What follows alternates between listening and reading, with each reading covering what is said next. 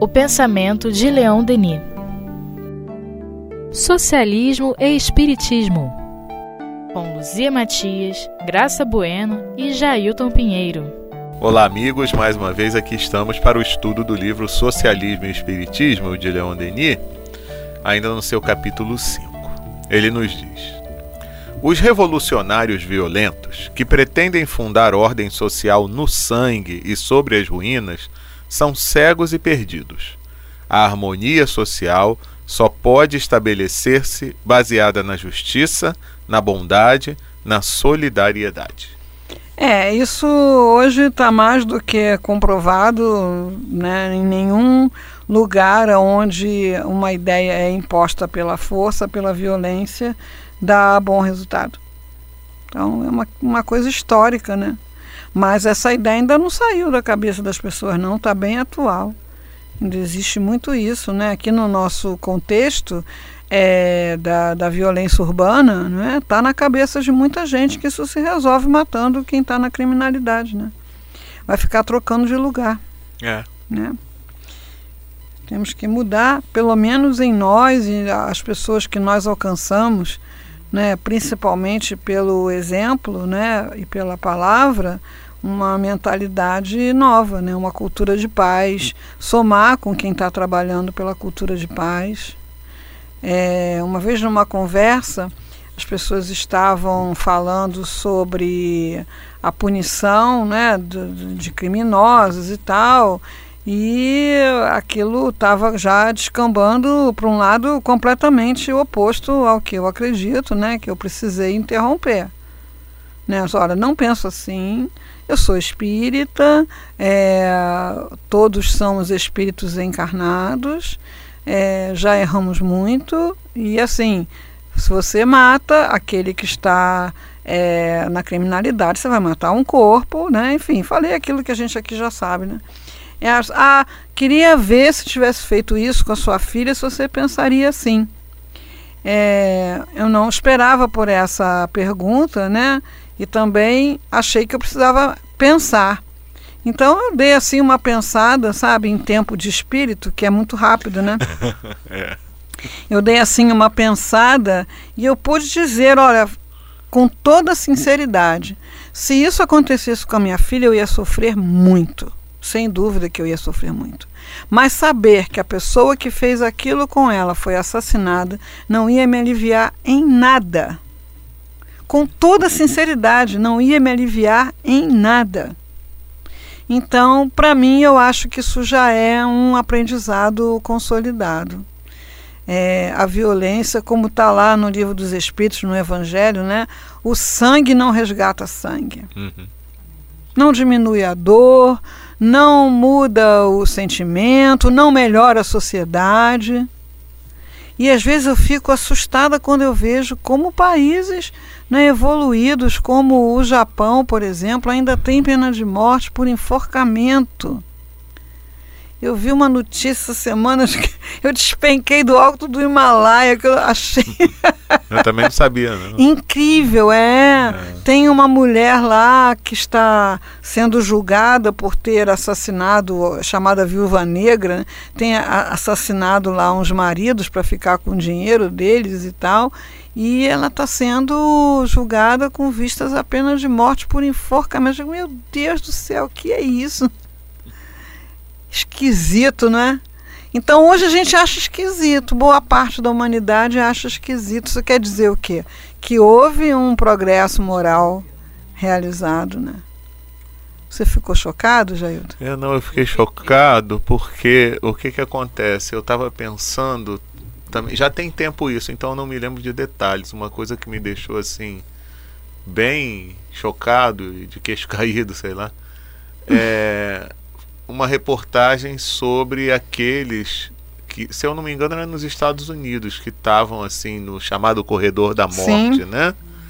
E que tinham lá suas penas decretadas, estavam aguardando só o momento, né? Uhum.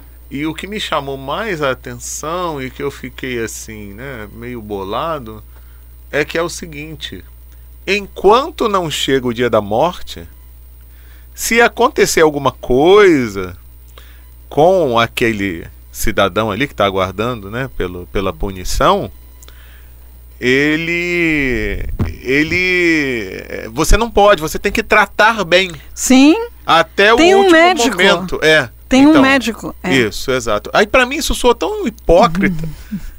Sabe? Já Olha, condenou a morte, mas até o último encontro momento. de carnaval que eu Uhum. trabalhei na parte doutrinária é, pegou a lei de destruição e pegou essa coisa da pena de morte e ah, conseguiram lá um vídeo é, da execução do, ca- do ditador da Ro- Romênia Hum. da Romênia um ditador lá daquelas repúblicas europeias lá da Cortina de Ferro, né, que foi deposto e foi condenado à morte por genocídio, blá, blá, blá. ele e a mulher. Antes deles serem executados, vai um médico examinar, te dar pressão, para ver que eles estão em perfeito estado de saúde para serem executados. Isso, isso. e se isso. tiver doente, não é. É. É tratado. Gente, isso é muito louco, né? É. é muito louco. Uhum, Deus tem muita paciência. tem. Tá bom pra poder É. morrer. Ser assassinado, na verdade. É, ser assassinado. Parece até mais frio do que o assassino, né? É, é Enfim. verdade. Então vamos lá. O verdadeiro comunismo, por excelência, exige a doação de si mesmo, um sentimento de altruísmo levado ao extremo. Assim como vimos, ele só foi praticado até hoje de forma durável pelas associações religiosas. Elas se, elas se inspiravam em um ideal superior.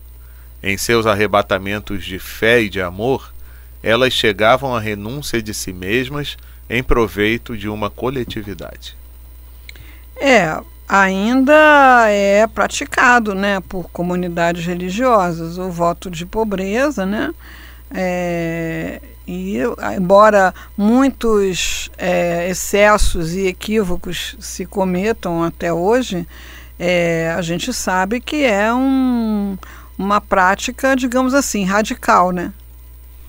É, não só do catolicismo não, né? No Oriente também, né? A pessoa entra para aquela ordem, ela não tem mais identidade, ela ganha um outro nome, Isso, não é? isso mesmo. Tudo é em comum, as tarefas, a alimentação, os bens, o, né? Tudo é comum e tudo muito sóbrio, né? Até porque todo mundo tem que ter a mesma coisa, mas essas comunidades, como ele diz aqui, elas não estão vendo só o corpo. Porque se você estiver vendo só o corpo, em nome de que que eu vou renunciar? Como algumas pessoas de famílias abastadas, né? Acho que é o caso de irmã Dulce, não é? Parece que a família era de uma boa situação econômica e não aceitava de jeito nenhum que ela fosse, né, para essa condição. É, que eu vou renunciar lá aos prazeres que a minha condição me permite para dormir aqui nessa cama dura, né? É, nesse quarto frio, comer só essa sopa, né? trabalhar na enxada, né? Eu tenho que ter uma visão é, da vida mais ampla, mais profunda. Agora, o doutrina espírita nos cobra que a gente faça o máximo que puder não é, de prática da igualdade, da, da, da, abnegação, da simplicidade na convivência. Agora, o comunismo, como tentaram, tentaram implementar, foi o quê? Foi um abuso de força de eu tomar do outro para ter para mim. Né? É necessário notar que essa renúncia implicava no esquecimento da família. Pois é. Ora, a família é a base essencial o pivô de toda a sociedade humana. Tal sistema não poderia, pois, generalizar-se. Não por enquanto, né? Assim, imposto, né? De cima para baixo. Sim. Né? É, a gente, eu, uma vez me ocorreu essa ideia, não é? Ah, a pessoa está sofrendo porque desencarnou um ente querido. É, as pessoas vêm para casa espírita porque perderam um ente querido. Aí eu assim: pois é, aí que está o problema. Nós ainda temos entes queridos. Isso quer dizer que nós temos entes não queridos, pelos quais a gente está pouco se lixando, né? e esses entes queridos, cara, é um, dois, três, meia dúzia. Né? Você vive numa coletividade de bilhões de pessoas, né? Que você sabe, olha, aconteceu um acidente de avião, morreu lá o menino, né? O cantor morreu lá, já- ah, coitado, né? Não perca uma noite de sono, não perca uma refeição, não derrama uma lágrima, porque ele não é meu ente querido. Né? Aí você vê lá os familiares, os próximos, né? chorando, né? É, tristes. Isso, ah, por que, que traz tanto sofrimento? Porque é contrário à lei. A gente tem que parar de ter entes queridos em regime de exclusão. Né? É, Inclusive, É. quando. Vai demorar. Dependendo do ir. tipo de relação, dependendo do tipo de vínculo afetivo, né? Que a pessoa tem, ela até se rebela contra Deus. Aí diz. Eu não merecia, Deus Sim. então não existe e tal. Pode Sim. morrer milhões. Todos os dias, É, da não- mesma coisa. Deus está bem pra caramba nesse momento. Não tá, Deus está lá no topo. Santos, né? Agora, quando é a vez da pessoa, aí não, aí E por que o mundo não? acaba. Né? É. Uhum. Então, o Divaldo fala isso lá, comentando sobre doenças, né? Que a gente pergunta assim, por que eu? Né? É. Quando a gente deveria perguntar, por que não eu? por que não eu? Por que o outro sim e eu não? Por que não? Né? Então a gente tem muito sofrimento que está só sinalizando a insuficiência do aprendizado. Né? Olha só, aqui tem que aprender melhor, enquanto não aprende. Né? Então, assim, essa prática comunitária, né, ela é muito bonita, mas ela não pode ser imposta. Vai chegar esse dia, né? mas ela ainda não pode ser imposta. A solidariedade dos seres na comunhão universal é um princípio sagrado, no qual deve se inspirar toda a grande obra humanitária. É. Vamos, a gente vai se inspirando, pegando a inspiração e praticando cada vez em escala maior, né? É, e que é possível. Eu posso não ser capaz de incluir na minha solidariedade é, criminosos, por exemplo, mas para muitas pessoas é. Pessoas como eu, são santas não. Trabalhou na minha casa uma senhora que fim, domingos ela visitava delegacias e presídios a visitar pessoas estranhas. É, passava por aquela Revista. revista, íntima para entrar lá no Bangu, né? Para falar de Deus para as pessoas lá, né? É, como tem trabalhos espíritas também, né? Nos presídios. Então assim dá para fazer. Pode não dar para mim nesse momento. Então não dá, a gente vai esticando até onde pode, né? E deixa a, futuro colocar a gente em situação mais. E ela chamava as pessoas para ir com ela, as pessoas obviamente não iam, né? E ela não entendia o que, que impedia as pessoas de ir. E ela dizia para mim: eles se sentem paralíticos. não é? Por que não pode ir? Você não pode andar daqui até ali? Você está paralítico por acaso, né? Com o materialismo, a solidariedade é somente um bem passageiro, efêmero, que une os homens entre dois nadas. Mas, pelo ensino dos espíritos, essa ideia de solidariedade cresce, reveste-se de uma amplitude, de uma autoridade imponente. A ascensão coletiva, através de vidas que reencarnam sem parar, nos liga estreitamente aos nossos companheiros de viagem eterna. Somos então interessados no aperfeiçoamento moral de um meio onde será necessário voltar, e por conseguinte, daqueles seres que vivem conosco. É, a, doutrina espírita abre né, os horizontes. É, eu tenho acompanhado aí o movimento dos jovens né, pela, pela ecologia, pela preservação da natureza, né, contra o aquecimento global. Estão fazendo esse movimento na Europa e contagiando outros grupos, é, dizendo que eles vão herdar o planeta, né? É, que nós estamos degradando e eles vão ter que lidar com a falta de água, com as altas temperaturas, com o derretimento do gelo, aquele negócio todo, né? Aí, assim, se você coloca isso sobre a ótica da reencarnação, todos vamos herdar, né? Todos, até você. todos vamos herdar não é? E eles já estão aí, o que quer dizer que eles ainda vão pegar uma situação melhorzinha. Eu espero que melhore para eu voltar, porque do jeito que está, ainda não dá não para voltar não. Então não espera não. Então faz melhor para garantir que na três volta... R's, né? É. Três R's. Quais são os três R's? Reduzir, Hum. fazer, produzir menos lixo, né? reaproveitar é, e reciclar. Sim. Então Né? vamos, vamos errar. É. Errar é de R. Entenderam o X? E eu vi André Trigueiro. né? Tem muita coisa dele aí sobre esse assunto, sempre, né? Ele está sempre mostrando né, as coisas que são feitas é, em torno da sustentabilidade. E a gente pode apoiar, nem que seja com uma prece, né? Poxa, tomara que esse projeto dê certo. Pelo menos isso. Uhum. A gente pensa que não é nada, mas quando a gente estuda pensamento, né, fluido cósmico, quando a gente se vê é, de repente sendo colhido por um pensamento bom, uma ideia positiva, vem de algum lugar, Uhum. Partiu de alguma mente, encarnado ou desencarnado e vice-versa, né, também. Quando você também recebe uma tristeza que não sabe de onde veio, É, é verdade. né?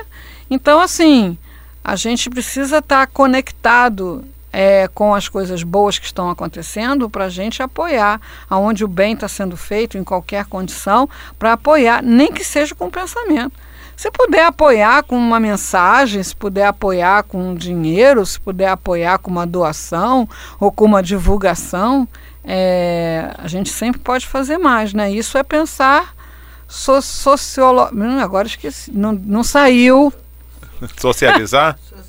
É, pensar de forma socialista, cristã, espiritualista, como quer Leon Denis, né?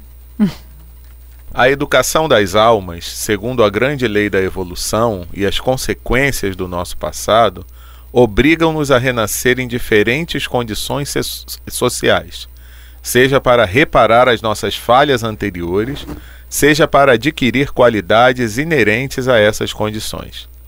É importante para todos trabalhar, fazendo reinar aqui embaixo, em todos os meios, a ordem, a justiça e a harmonia.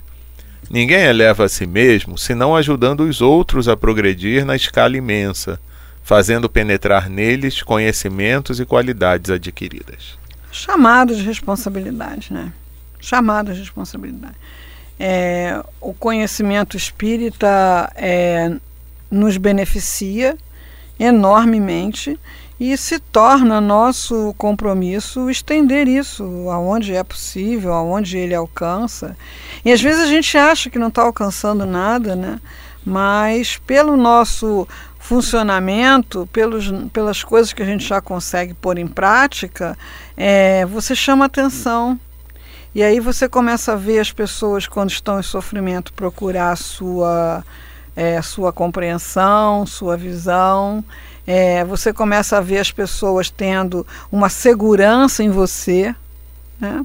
É, dia desses eu estou falando com uma pessoa da família lá sobre um problema né, que ela está vivendo e eu, né, vamos né, ver, a gente vai entender melhor isso mais adiante, é? Eu também tenho as minhas dificuldades, também tenho as minhas dúvidas. E a pessoa falou, parou um pouquinho e disse assim, é, mas você é Luzia Matias. Completou com o resto do nome, não? É, mas você, Luzia Matias, eu digo, olha que interessante, não é? Essa pessoa me conhece há muito tempo e, e nunca me chamou por esse nome, né? Quer dizer, agora ela está evocando essa, essas ideias que eu divulgo, né? Que esse nome eu uso na divulgação, né? Ela está é, chamando essas ideias que eu divulgo para dizer para mim mesmo que eu tenho que poder dar conta dessas coisas. Olha só, esse pode um negócio desse, né? É. Enfim, E a gente, por um lado, eu fiquei feliz, né? Não por ela estar tá achando que eu sou alguma coisa superior ao que eu sou, mas por é, ter de alguma forma feito as ideias da doutrina espírita chegarem até ela, né? Uhum. Que não era uma pessoa aberta, não é uma pessoa aberta a essas ideias, né? Enfim. Ligados através de nossas vidas, prosseguindo todos em um objetivo comum, sentimos-nos unidos por fortes laços e chegaremos com o tempo, através das perfeições realizadas, à formação de uma grande família, um grande ser coletivo, cujos membros vibram em uníssono sob as radiações do pensamento e do amor divino. Não vai ter mais ente querido. É. Ou melhor, todos serão queridos. Exatamente. É. É, todos serão irmãos, né? É, fraternos. É, a família humana. É, Jesus fala assim: se quiseres ser perfeito, ama o inimigo. E a gente pensa, quero ser perfeito, não. De onde a gente tirou essa ideia? a gente quer, porque é a lei de progresso. Né? Então, hoje aí, estudos de neurociência mostram que a maior felicidade, o maior prazer vem de superar seus limites. Então, o que é isso, senão a lei de progresso gravada até nas células, né? Então, quando o bebê consegue amarrar o tênis, né? O neném consegue amarrar o tênis, fica todo prosa, né? Amarrou tudo torto, mas ele amarrou, né? É, o alpinista, né? Só chega lá no alto da montanha, finca a bandeirinha. Então, essa alegria de superar seus limites vai nos levar a superar os limites ao amor que são nossos. Não existe limite para o amor. Então, geralmente, eu chamo de inimigo aquele que pensa diferente, aquele que é de outro país, de outra raça, de outra opção é, religiosa, é, de orientação sexual. Não é, não é nem alguém Às que vezes me... porque torce por outro time, né? Ó, isso, isso alcança as raias do ódio, né? É. As pessoas se matam. Acho que foi ano passado que a, a taça Libertadores não pôde ser disputada na Argentina, que não conseguia um mínimo de segurança de paz, teve que ser disputada na Europa, na Espanha, Libertadores da América. não é? É trágico. Era cada quebra-pau lá em Buenos Aires tocando fogo. Imagina a situação. Porque é de outro time, exatamente. Tem um, um monge budista, um brasileiro chamado. Ah, meu Deus. Pa, Padma Santen, ou Padma Santen. É um gaúcho. E ele falando né, que o budismo prega essa coisa de não, você não abandonar o ego, né, do personalismo e tal. Ele falou assim, mas é, a pessoa é, não consegue nem abrir mão de ser gremista. Né? E realmente, isso lá no, no, Rio Grande do Sul é papo sério. Acho que é tipo Vasco e Flamengo aqui. Né? Então a gente considera esse irmão né, em humanidade, é, que vive as mesmas alegrias e as mesmas dores que nós vivemos, né? que tem a, as mesmas condições de saúde ou de doença, que caminha ao nosso lado um inimigo porque usa uma camisa de outra cor. Né? É. Isso não nos dá alegria, claro que não. Então a gente tem que é, saber que quando Jesus falou, ele estava dizendo assim: vocês vão amar com todos, todos. Vai ter mais gente querido, não.